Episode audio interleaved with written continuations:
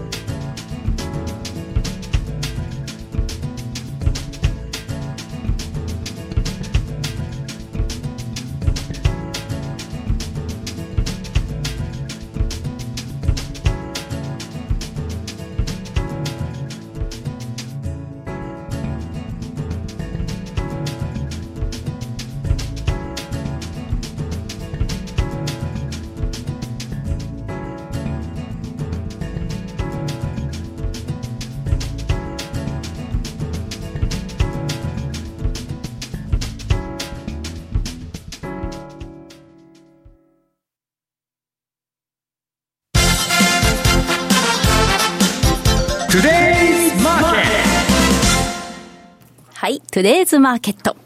東京株式市場、今日の日経平均株価48円安、23,816円で大引けとなりました。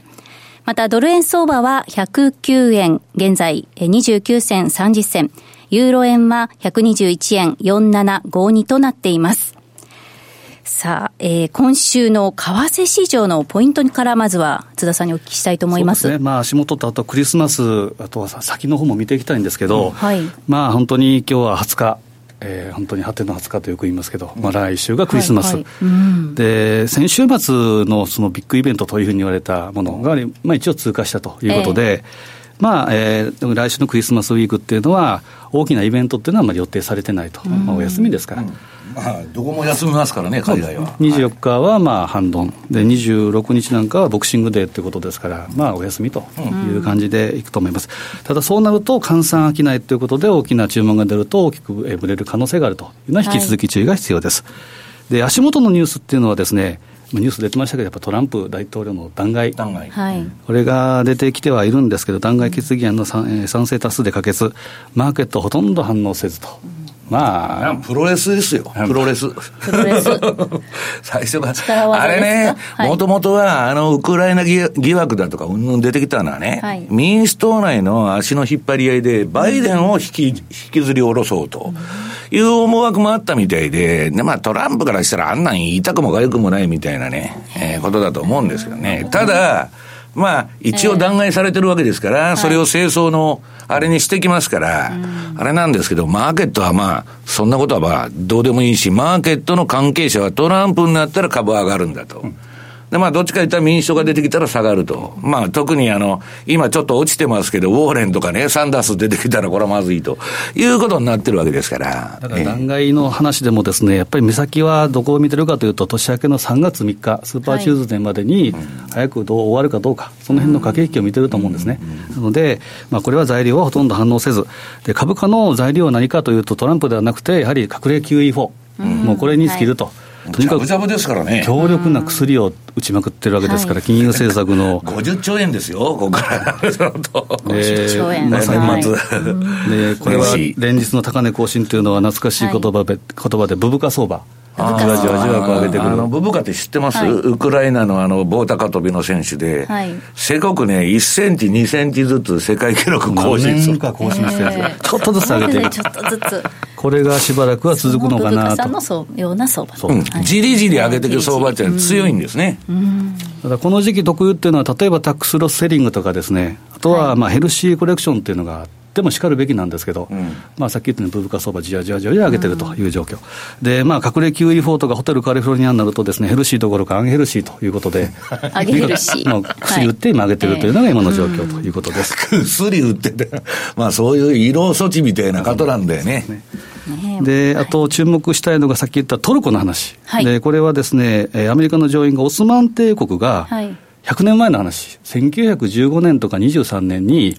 えー、アルメニアアルメニア人の殺害をジェノサイドだという決議をしたと、うん、100年前の話ですよ、うん、だからトルコにしたらですよ、うん、まあ言うなればインディアン、えー、アメリカ、ね、あの、えー、ネイティブアメリカン、うん、虐殺したのはどうなんだって話ですけど、それでエルドアン 大統領が怒り浸透で、必要なら国内の空軍基地を閉鎖すると、まあ、アメリカとトルコの関係の悪化ということで下げてる、まさに昨日なんかもそうですね、その動きでやってると。であとはトルコによる、えー、ロシア製ミサイルの購入問題、こういったものもあるので、はい、一応トルコ、NATO ですからね、安田さん、うん、なんでロシアから兵器買ってんだよっていう話ですよ。そうですね、うん、しかもさっき言ったように、トルコの、えーまあ、売買手っていうのは、はい、えー、日本人ということと、はい、えー、トルコは別にあのクリスマス関係ないですから。イスラムですから、ね、そうすると、来週はその辺のトルコの動きっていうのが出てくるかもしれないということで、注意が必要です。であと、ちょっと最後に確認したいのがです、ね、この、えー、ラジオとか、あとはセミナーとかいうことでよくお伝えしたシーズナルトレード。うん。えー、主要5銘柄、例えばまず10年間の感謝災害年末売りのまだ、えー、ちょっとまだ1か月弱ですけど、うん。えーまあ、過去の、えー、10年間のデータっていうのは、例えばニュージーランドドル円が8勝2敗、日経平均も8勝2敗、まあ、8割ということですけど、えー、次のページでいくとですね、感謝祭の日、11月28日を起点として100として、うん。パーセンテージでいうと、まあ、強いのはポンド円。まあ、ポンド円ちょっと最近はですね、えー、それとこいになっちゃった。16日時点、時点つまり1回材料紹介した後、まあ、窓開けでバンと上に行きましたけど、3.22%、えー、まで上げました。で、まあ、比較的まだ強いのはニュージーランドドル円。これがプラス2.76%。粘ってますね。私も年内に売り切ろうと思って、じりじりやってるんですけど、他のクロス円、ユーロ円もみんな落ちてるんですけど、なんかニュージーランドだけ粘ってまして、強いというまあ粘ってるっつったって横ばいですけどね。で、ドル円は感謝祭から見たらプラマイゼロ、ニューヨークダウは10月12月3日っていうのはトランプ大統領のツイートがあったんで、大きくへこんだんで、まあ、多少プラスということになってます。あと見たんで、やっぱ10月末が4月末売り、これはまあ過去のデータでいうと、えー、ニューヨークダウが16勝3敗、19年中16勝、うん、で、ニュージーランドドル円が19年中14勝。それぞれ8割、7割、えー、勝率ということがあるんですけど、これは手前味噌ながらですね、マネースクエア特別、えー、メール特別号ということで、ハロウィンの日に私が出してもらう。うん、で、えー、ハロウィン街のクリスマスリーということで、ニュージーランドドル円のことを書いたんですけど、うん、これもですね、次のページで、えー、ニュージーランドドル円も含めた、えー、10月31日を起点100とした、えー、指数を見てみると、まあ、軒並み強いのはやっぱりニューヨークダウ、日経平均、で、ポンド円、あとニュージーランドドル円もプラス4%以上ということになってます。まあ、ここへ来てどうなるかというと、やっぱりシーズナルサイクル、次見ると、これ、西山さんも用意していただいていると思うんですけど、うん、12月がまさに東美の一新ということで、この、はい、まあ、過去20年のデータでは大きく上げてるということは、うん、みたいなその翌年、1月、2月にですね、はい下げてる、まさに用心の60日というふうに僕は。用心の60日、新しい言葉作りましたな。津田さんが。警戒の60日。もう、エビス天井やめたのか、エビス天井はまだまだ言いますよ。用心の60日。ニュージーランドドル円もですね、ニュージーランドドルもやっぱり1月前半ということですから、エビス天井に近いのかなという気もするんですけど、はい、ということは、その前に、やっぱりエグジットということで逃げてみてもいいかなと。そこで繰り返しながら先々週も言いましたけど、やっぱりトレールストップ注文。はい、これは、えー、今現在、まあ、利食いがある、えー、利益が出てるんなら逃げてもいいですし、もう最低限はトレールストップ注文を設定してですね、で、えー、上げていったら、このトレールが引っ張っていく、ついていく、うん、で、下げたときにはダンということで、これはもう粛々とですね、やっていくというのが一番いいかなと。うん、あんまりこれ放置して、さあ、年明けまで見ようかなというと、ちょっと怖いかなという気もしないで。もないので。ちょっとね、怖いというか、あの、EPS、まあ、株も業績上がらないと、で、GDP も上がらないと、だから株だけ高くて、まあ、全然釣り合ってないんですよね。で、その心は、さっき言ったように津田さんが言っても、ジャブジャブの金余りですから、はい、あの、そういう事情がありましてですね、まあ、ノリと勢いだけなんですよ、さ、うん、まあ、家、家で言ったら、基礎ができてないのに、はい、上物だけ立派な家建ててるわけですから、津田さんが言うように、はい。基礎のない家っていうのは、なんかちょっと地震でも言ったら、ぐらぐらぐらぐらと、そういうね、危うさがある。あるんですね。うんだからまあ、ちょっとね、もうジャブジャブの、はい、まあ、結局ね、政治ネタも何も聞いたり聞かなかったりするんですけど、はい、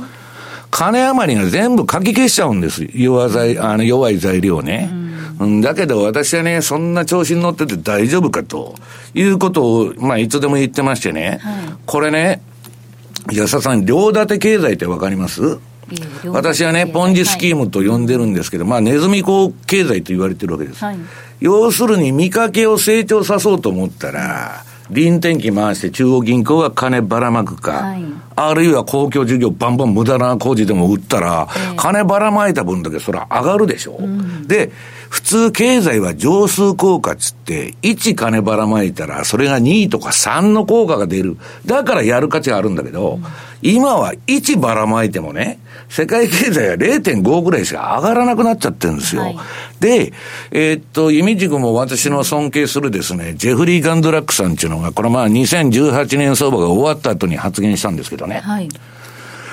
米国の名目うん、GDP 成長率が国際発行残高の増加率を下回ったと。つまり、成長は全くしてないんだと。2018年むちゃくちゃ上がりましたよ。あの、アメリカの相場。はい、で、ね、えっ、と、OECD から IMF から世界経済の指標を見ると、はい、2018年の頭、あの、ビットコインが200何十万いったところがピークなんですよ、景気の。えー、で、それ以降は世界中、まあアメリカはともかく下がってんだけど、ヨーロッパも日本も。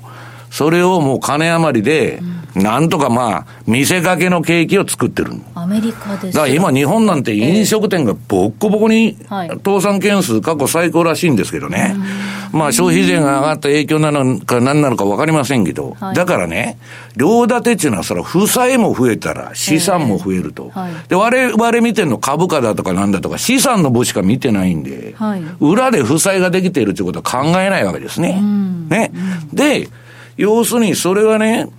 借用証書を発行して、はい、それを成長と、借金して、その分上がるけど、それを成長と呼んでいいのかと。もしかしたらね、はい、我々が見てる成長っていうのは幻想なのかもわかんないと。ということは、歳出、借金っていうのは成長じゃないと。うん、それで金ばらまいて2倍も3倍も経済の上数効果が出たら、その分成長になるんだけど、うん、今ね、1ばらまいても1もいかないんですから、いろんな統計見ると。だからね、ちょっと相場が脆弱かなという気がしとるんですよね。というふうにジェフリー・ガンドラックさんが言ってるんですか？うん、まあ彼はまあ債券王と言われるくらいね、はい、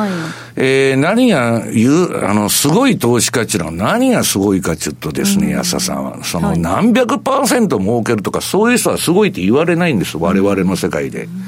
要するに運用成績の落ち込みが少ない人、はい、ドローダウンって言って、ドーンと落ちて、まあ、いや、だから100%損して200%儲けて、今度300%儲けて1000%儲けたと、うん、そういう運用者は優秀とは言われないんです。じりじりじりじり右肩上がりでパフォーマンスが上がっていく。これはファンドも一緒です。投資信託とかもね。はい、そういうものがいいと。だからまあ、あの、何が特徴かって言ったら優秀なトレーダーっていうのはもう鉄壁の防御なんですね。うん、守りが凄まじいと。はい、で、まあガンドラックなんかそういう冷めた見方しててね。まあ彼はもう別に今儲からなくていいんだと。はい、今入って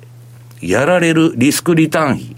うん、やられとリターンと比較すると、うんこれはやられの方が危ないと。大きく損しちゃったらね、ええ、何にもならないと。だから無理はしないというスタイルなんですね。津田さん、どうですか、その辺？基本はあの、はい、やはり何をするかというと、えー、まあ、リスクの方リスクが一丁目一番地、これは西山さんもセミナーでよくおっしゃってますけど、うん、ファンドマネージャーのまず最初にやるべきことは、破産のシミュレーションということですから、うんうん、でこれ以上やったら自分破産するなということをやってからということになるので。えーでまあ、今の時期っていうのはですね、まあ、立場的には、うん、あの休んでくださいとは言いにくいんですけど、はい、個人的にはクリスマス、無理しなくてですね、一回引いて現金化しておいて、はいで1月来たるべき相場、まあ、例えばどーンと一回落ちるんなら、そこで拾ってみても遅くないということなので、まずやっぱり出口。ということで、えー、見ていただければいいかなと思いますね。でそうなんですけどね、さっき言った冒頭に言ったように、この相場上がっとるやないかと、えー、ね、えー、西山何を予約言ってるんだと、買わな損やっちゅう人が世の中にはたくさんおられるわけですよ。はい、でなんでそうなっちゃうかっていうと、資料の1ページ目、これね、連銀のポートフォリオが出てるの、安田さん、わ、かります？よ、俺って。あの、ええ、資産縮小しとったんですよ、去年までは。今、鋭角的に上がってるじゃないですか。これ、なんですか？すごいですね。いやいや、もう、だから連銀がバンバンバンバン金、臨転機回してですね、金ばらまいてるっていう状況で、とこれはね、アメリカの株と連動してるんですよ。その、えっと、連銀の総資産と株の上げ下げっていうのはみんな一致してんで、そうすると、もう一回金融相場だと、業績悪かろうが何しようが、もうバブルじゃないかと、こんなもん。ね。で、何かあったらパパウエルが何とかしてくれるぞというノリになってるわけです。で、これはもう1月14日の時点でね、これニューヨーク連銀が発表してるんですけど、いろんなオペとかこういう金ばらまいて、はい、アメリカの、えー、ポートフォリオ、その中央銀行のポートフォリオは過去最大になるんです。だからもう、ジャブジャブの金金余りの中、買わな損だというね、えー、みんなが、わーっとあの、はい、あれですよ、あの、夏の伝統に寄ってくるあの、ガとかですね、虫のようにですね、えーえー、わーっと吸い込まれていくわけです。いやあの QT、ここまでは2019年、このあたりまで資産縮小で、我慢してたわけですよね。いや、我慢っていうか、こんな政策やってたら両立てなんでね、はいはい、物には限度があるでしょ、安田さん。その借金も、資産も膨らましてどこまでいけるんだと。はいで、限度があるんで、こんな不健全な政策はもうやめて、はい、日本とね、欧州、うん、まあ黒田さんとドラギさんに緩和をやらして、え自分だけはずらかろうとしてた、はい、ホテルカリフォルニアをチェックアウトしようとしてたんです。してた。んですけど、去年のクリスマス頃に、9月からガーンと相場が落ちちゃったら、もう一気にまたやめられなくなっちゃったと。うん、で、市場ももっとね、えー、薬売ってくれということで、今打ちまくってるわけですよ。反動がすごいですよね、うん、でね、今、あの、CNN マネーのね、はい、えー、恐怖と欲望指数。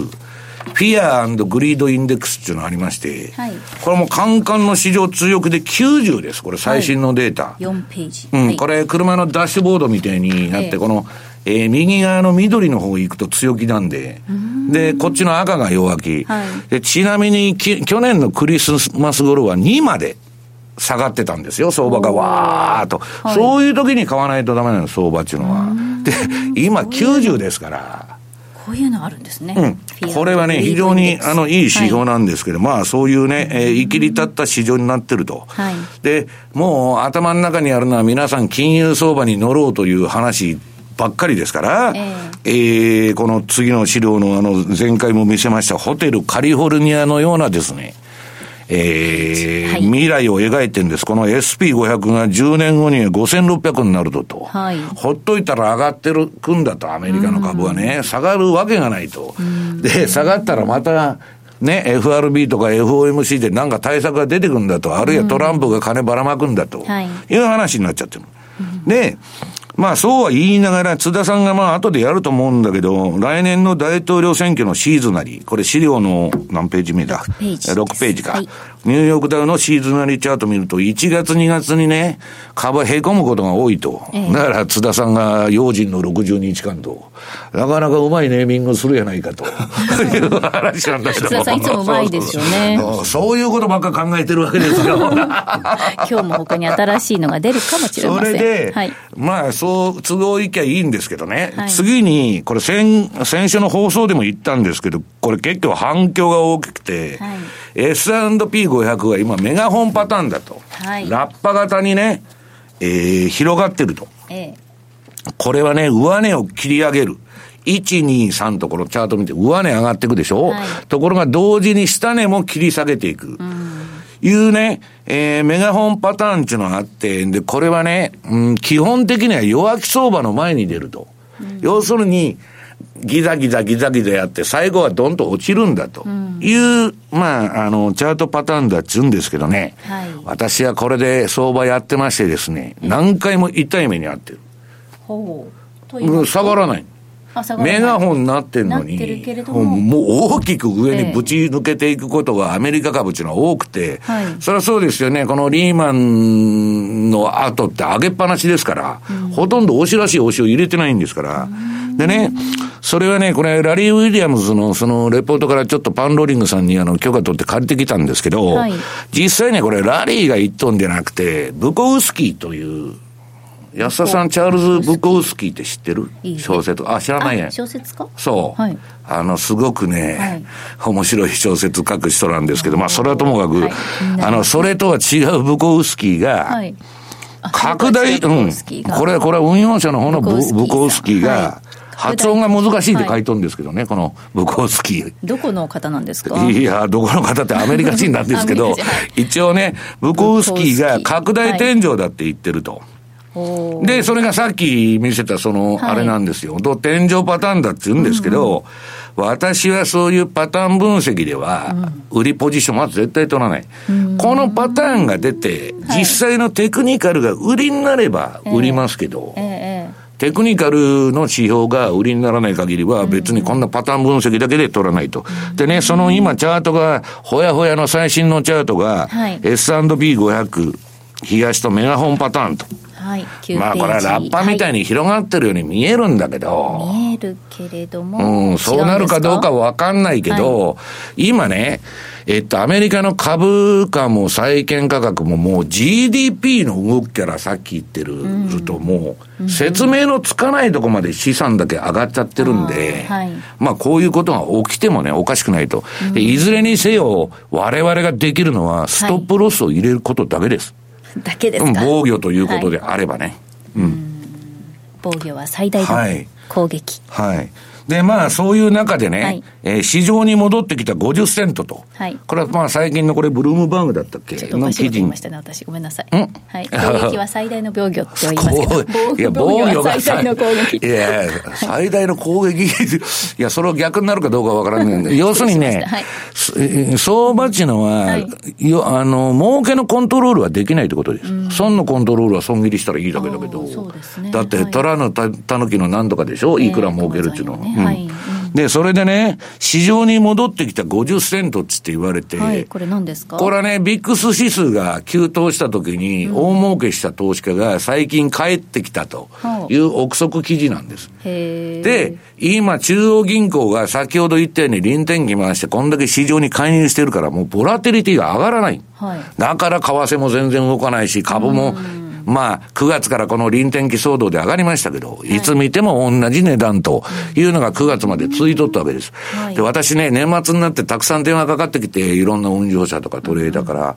今年はね、株も全然儲からなかったっていうトレーダーが非常に多い。あ、そうですか。うん。はい、だから、まあ、ついていけてないから今みんな焦ってね、うん、やってんですけど、まあ、私はちょっとどうかなという感触で見とるんですけどね。はいでは続きはこの後で、はい、ということで以上トゥデイズマーケットでした。お聞きの放送はラジオ日経です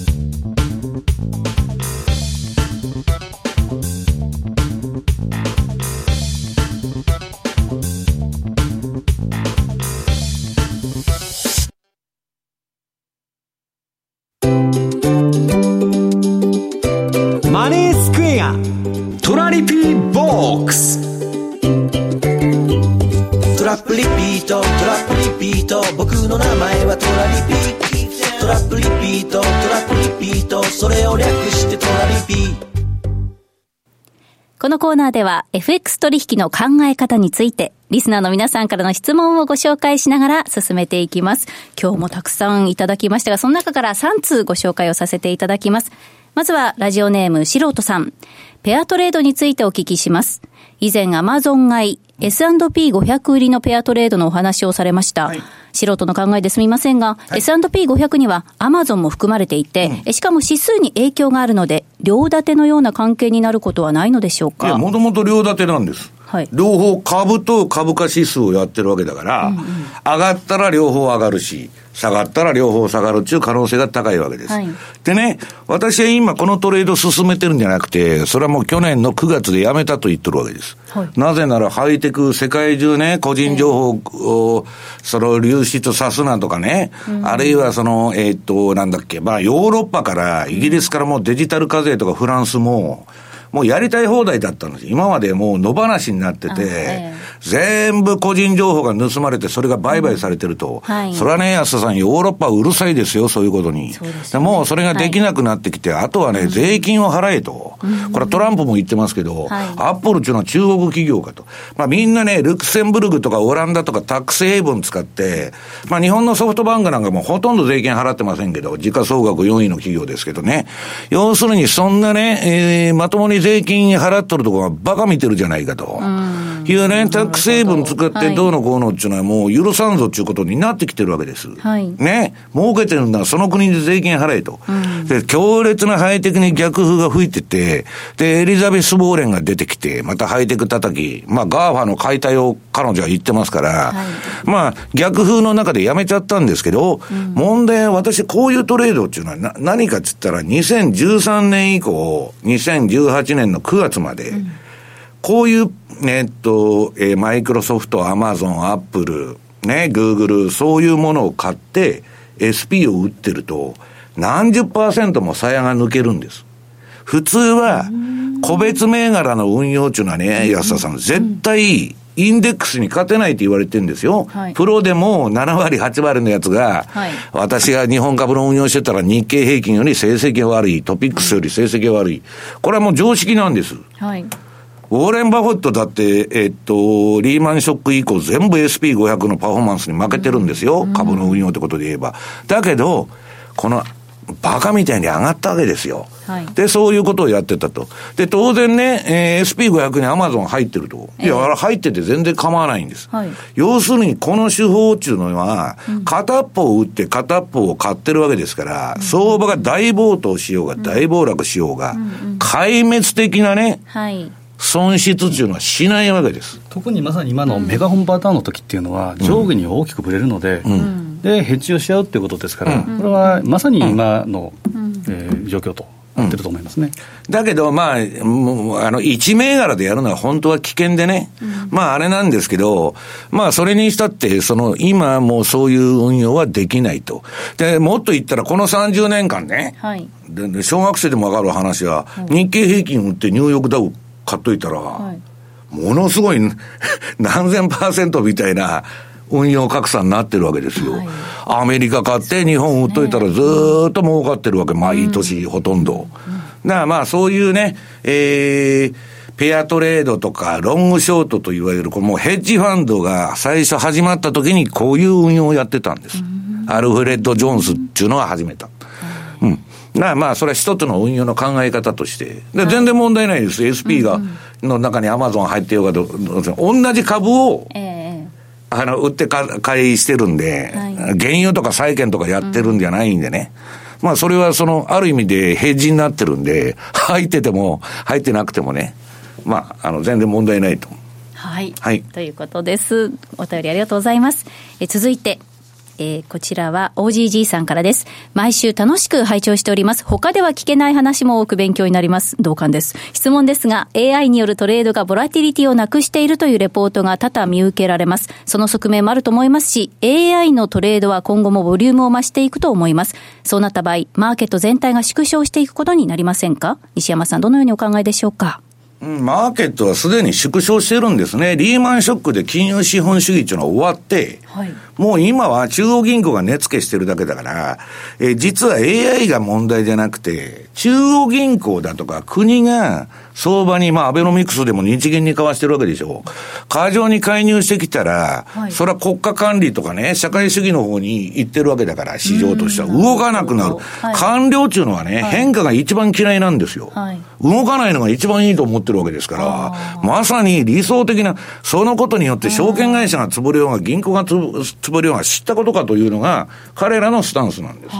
で、要するに動かないのはね、えー、市場にその、の、そういうクジラみたいな投資家が入ってきて、一人相撲をやっとるわけです。うん、だ下げ止めちゃうから上がる時も上がらないと。で、ボラテリティが縮小していくというのはね、うん、もう自明のことなんですね。だから AI 自体も弱ってるわけです。はっきり言って。はいボラテリティがない市場っていうのは、はい、相場っていうのはね、上がっても下がっても我々いいんです。えー上がりゃ買うし、下がりゃ売りゃいいんですから、動かないっていうのは安田さん、もういかんともしようがない。まあ、そうですけど、うん、西山さん、こう相場にね、参加する方たちにとっては、どうしていったらいいんですか、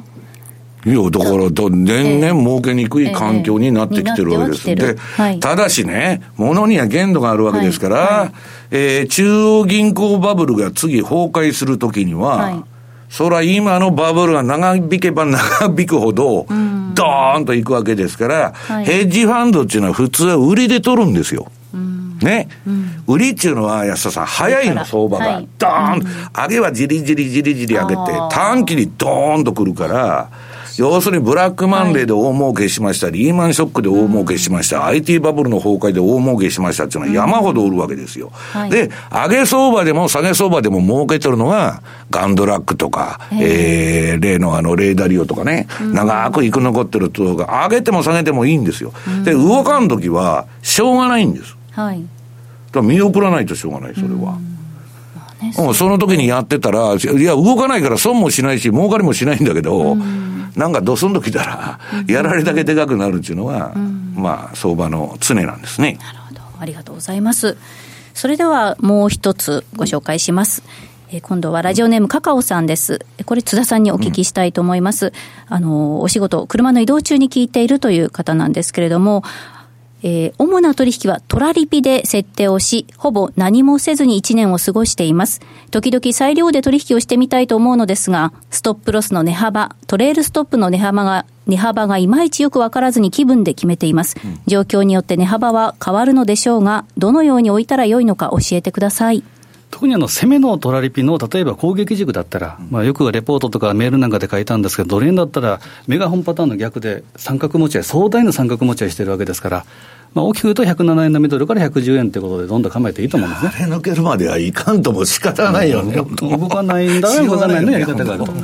で、まあ、もっと言うのは、例えば、えー、ボリンジャーっていうのはトレンドにはなかなかこれついていけないんですけど、レンジだったらですよ、例えば冷やしだったら108円の70から例えば109円の40ぐらいとか、そういうやり方があるというのがあるんですけど、はい、ストップロスに関しては正解ってないんですね、10人といろ。ただ、一つ言えることは、自身の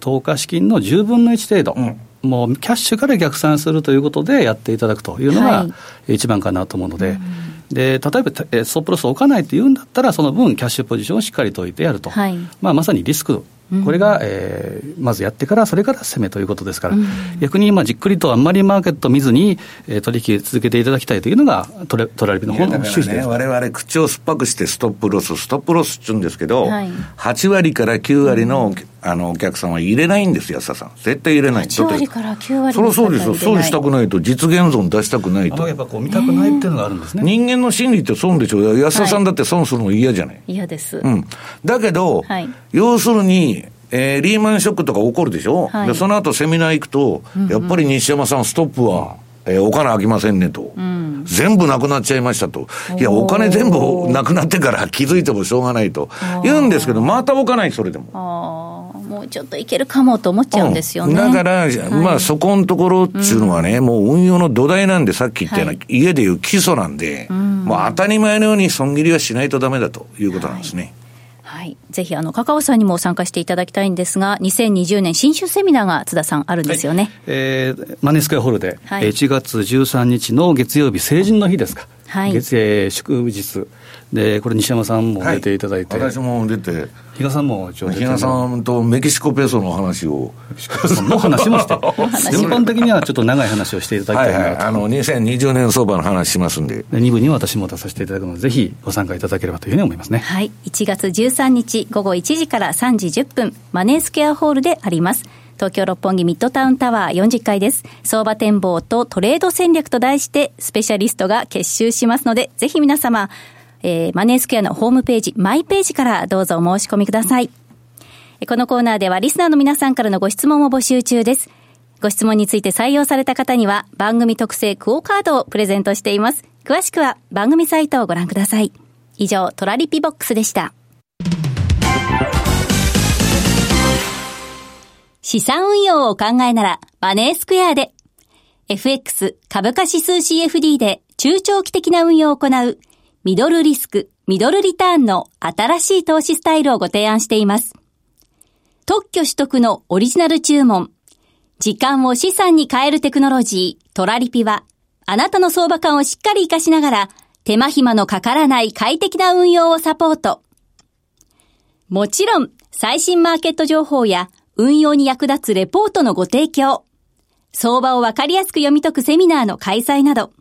あなたの運用を成功に導くためのサポートコンテンツも豊富にご用意しています。今なら FX 新規講座開設キャンペーンを開催中。まだマネースクエアの講座をお持ちでないという方は、ぜひこの機会に講座開設をご検討ください。マネースクエアでは、これからも、ザ・マネー、西山幸四郎のマーケットスクエアを通して、投資家の皆様のお役に立つ情報をお届けしてまいります。毎日が財産になる、株式会社マネースクエア。金融商品取引業関東財務局長、金賞番号、第2797号。当社の取扱い商品は、投資元本以上の損失が生じる恐れがあります。契約締結前交付書面をよくご理解された上でお取引ください。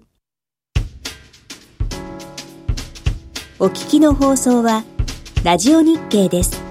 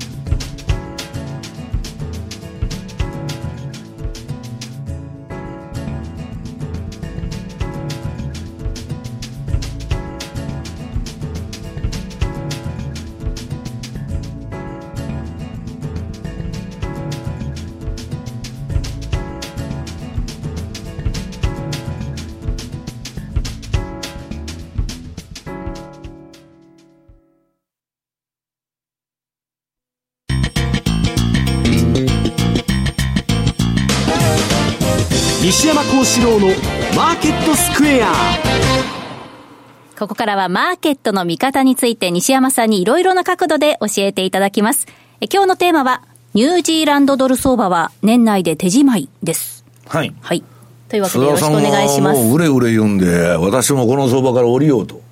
用心の60日に引っかかりたくないと。はいはいでね、素直に津田さんのえー、いや、素直、はい、別に津田さんの言うこと聞いてるわけでねえんだけど、あの、私の独断と偏見なんで。はい。じゃあその辺を詳しく私も安田さんも人の話は聞かないと。はい。私も、いやいや、私は素直に聞きます。安田さん聞くんだ。ええ、そうですよ。まあ、あの、いや、それはし知りませんけど、はい、えっと、まあ、ニューヨークダウのシーズナリーチャート、まあ、来年の大統領選挙、さっき言ったようにね、1、2月はまあ、凹むことが多いと。はい、で、最近ね、1月になって、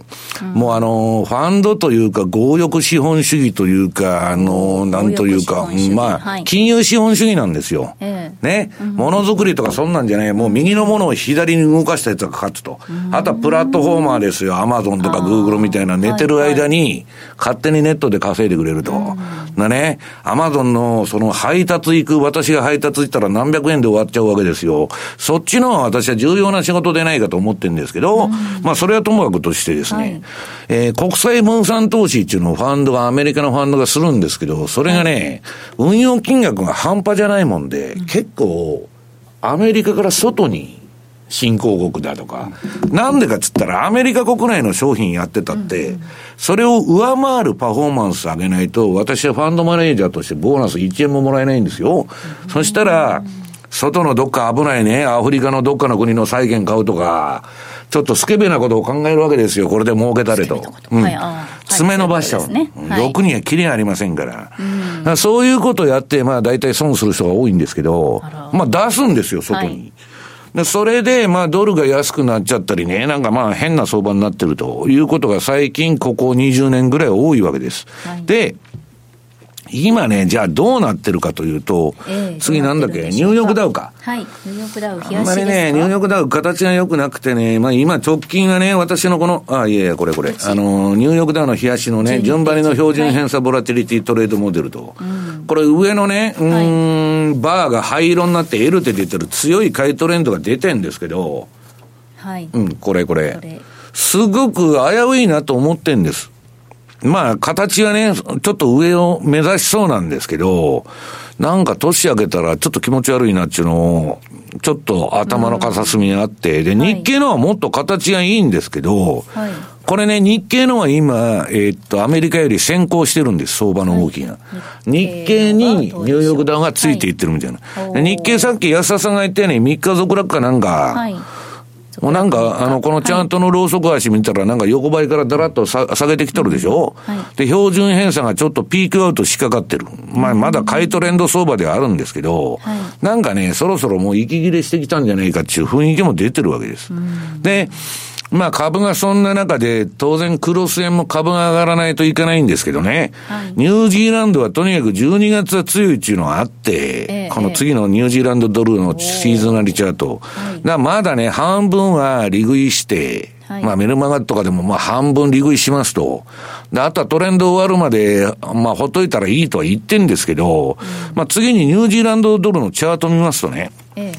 これ皆さんシーズナリーチャート通りで8月はちゃんと売られてるし、チャート、いえいえ、こっちこっち。チャート黄色くなってね、はい、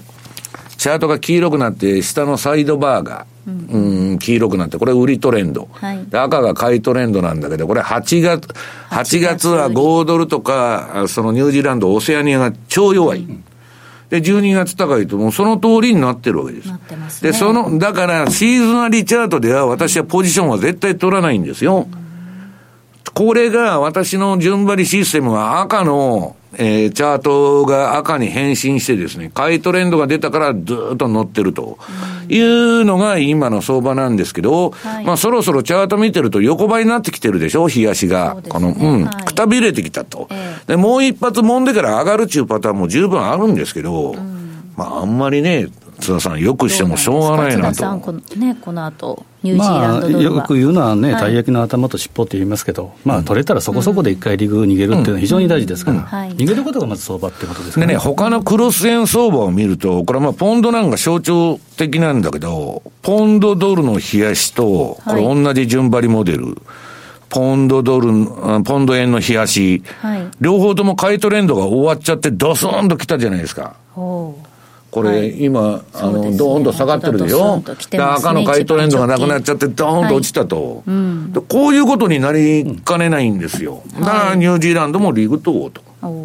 いう話でね、これは別にポンド円だけでなくて、ユーロ円とかもみんな同じチャートの形状になってて、うん、まあちょっとね、えー、ポンドにしたって何が変わったわけじゃないでしょ。ね、はい、えー、ボリス・ジョンソン勝ちましたと、ええ、1年間先送りになってるだけじゃんと、うん、これから交渉するんですよ、また。うんなんで買いなんですかと。いや、ボリス・ジョンソンが出てきて、うん、えー、少なくとも夏までは、ポンドめちゃくちゃ叩いて売ってたわけですよ。うん、だから、まだ上がるのか下がるのか分かりませんけど、まあ、こういうね、えー、年末年始の動きっていうのは、まあ、特に今、リクイディティがもう来週以降、ほとんどなくなり、流動性がなくなっちゃうんで、はい、まあ、私は降りとこうと、年内は。で、年明けたらまたゆっくり入ろうというふうに思ってるんですけどね。はい。西山さんありがとうございました。以上、西山幸四郎の FX マーケットスクエアでした。マーケット投資戦略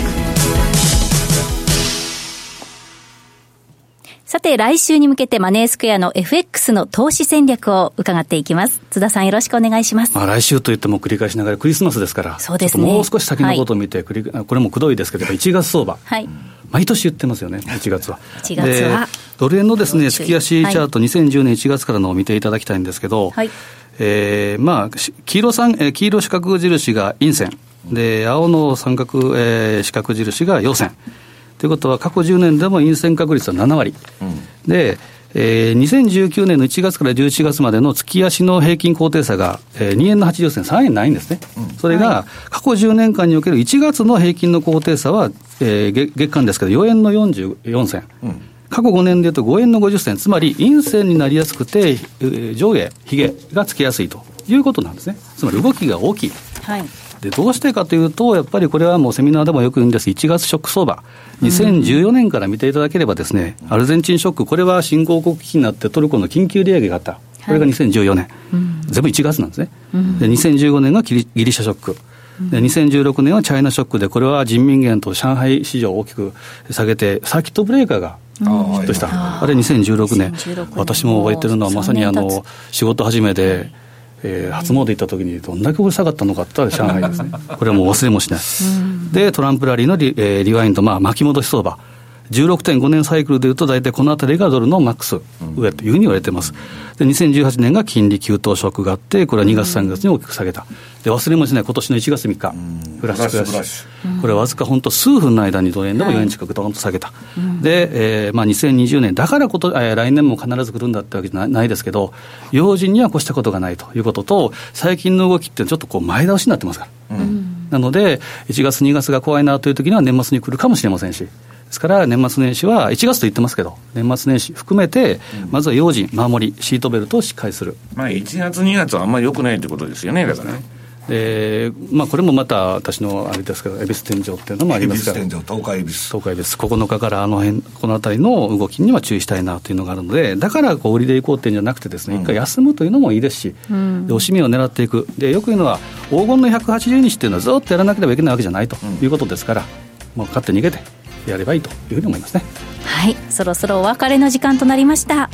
えここまで FX 投資戦略でした。今日のお相手は西山幸四郎とマネースク安田隆光と安田真理でしたさようならこの番組はマネースクエアの提供でお送りしました。